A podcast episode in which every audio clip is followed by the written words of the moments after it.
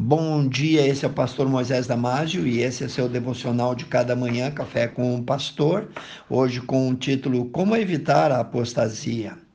Muitos trechos bíblicos nos alertam sobre a apostasia. Apostasia é o abandono da fé cristã.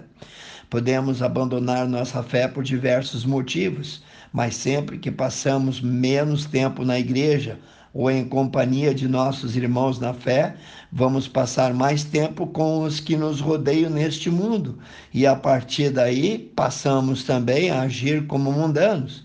Por isso não pode haver comunhão entre luz e trevas, esse é um ensinamento bíblico. Não vamos conseguir equilibrar os dois. A tendência é esfriar na fé. Quando deixamos de andar na luz, as trevas avançam tomam conta, nossa fé enfraquece até a raiz.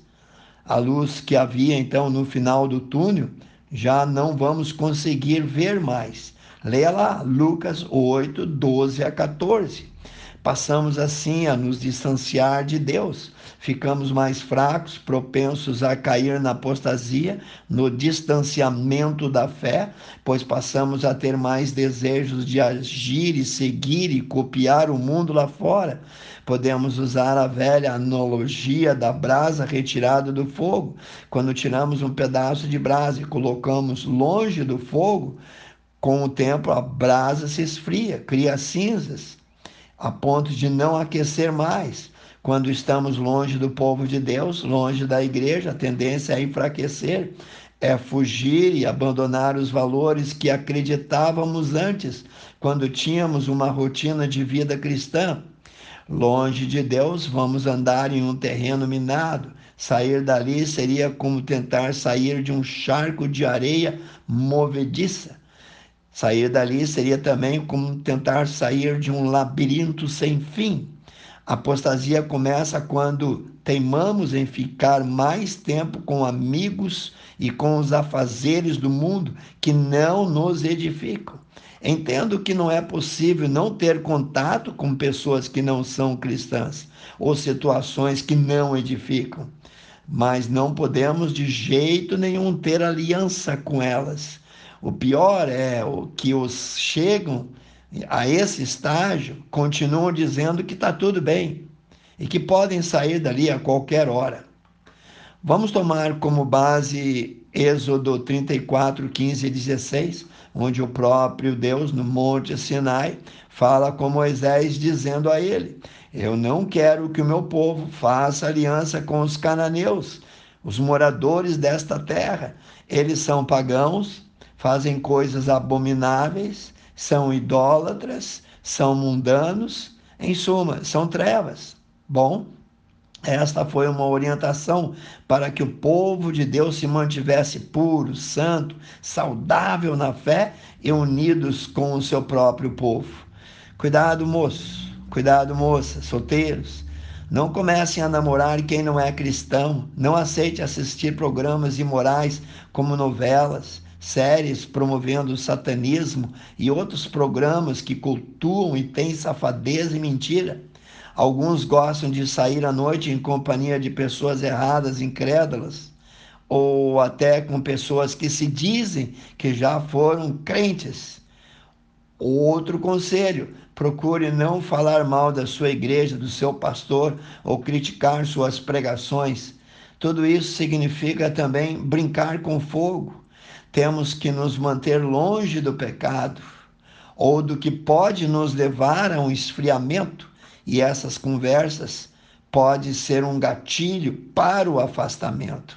O que Deus espera do seu povo é santidade, é manter-se longe do pecado, como está escrito nos Salmos 1, 1. Bem-aventurado o homem que não anda segundo o conselho dos ímpios, que não se detém no caminho dos pecadores, nem se assenta na roda dos escarnecedores. Ir a festas e encontros de amigos não é pecado, mas devemos filtrar bem com quem nós andamos. Quem são os nossos amigos? Porque o próprio diabo se transforma num anjo de luz. Todo cuidado é pouco. Vou te dar um exemplo na história. Após a destruição de Jerusalém no primeiro século pelo Império Romano, os judeus se espalharam pelo mundo todo e ainda assim em terras estranhas mantiveram seus costumes, sua tradição, sua fé, sua religião e até o seu idioma original. Durante todo esse tempo foram caçados pelos romanos, depois pela grande igreja mãe, pela Inquisição, pelos muçulmanos e finalmente pelos nazistas. E ainda assim os sobreviventes sempre se mantiveram unidos mesmo espalhados pelo mundo, não abandonaram a sua fé. Esse sentimento de união, de comunhão, serve hoje para nós como referência para lutarmos contra a apostasia. Leia lá, segundo Tessalonicenses 2,3. Pense bem, foram dois mil anos de história sendo constantemente massacrados, mas voltaram para a Palestina com os mesmos costumes, a mesma religião, o mesmo idioma, vindo do norte, sul, leste, oeste deste planeta. Nenhum outro povo da história ficou separado por tanto tempo e se reencontraram com os mesmos costumes, fé e língua. O grande segredo deles foi que, mesmo espalhados pelo mundo, o povo judeu se manteve unido, abotoado, coeso, conexo, ligados em comunhão entre si. Essa história nos mostra que quando estamos na igreja, estamos vivos, estamos quentes, não importa o que acontece ao nosso redor, podemos manter a nossa fé viva, vibrante e forte. Hebreus 13, 12 diz: Cuidado, irmãos para que nenhum de vós tenha um coração perverso e incrédulo que venha se afastar do Deus vivo. Leia também Hebreus 12, 1. Quero orar contigo, amantíssimo Deus. Abençoe cada um que ouviu esse devocional, cada família representada. Dá a tua bênção, Senhor, e ajuda-nos a ficar firmes e fiéis da fé. Nunca nos afastar. Eu oro e peço no poder do teu Espírito Santo, em nome de Jesus.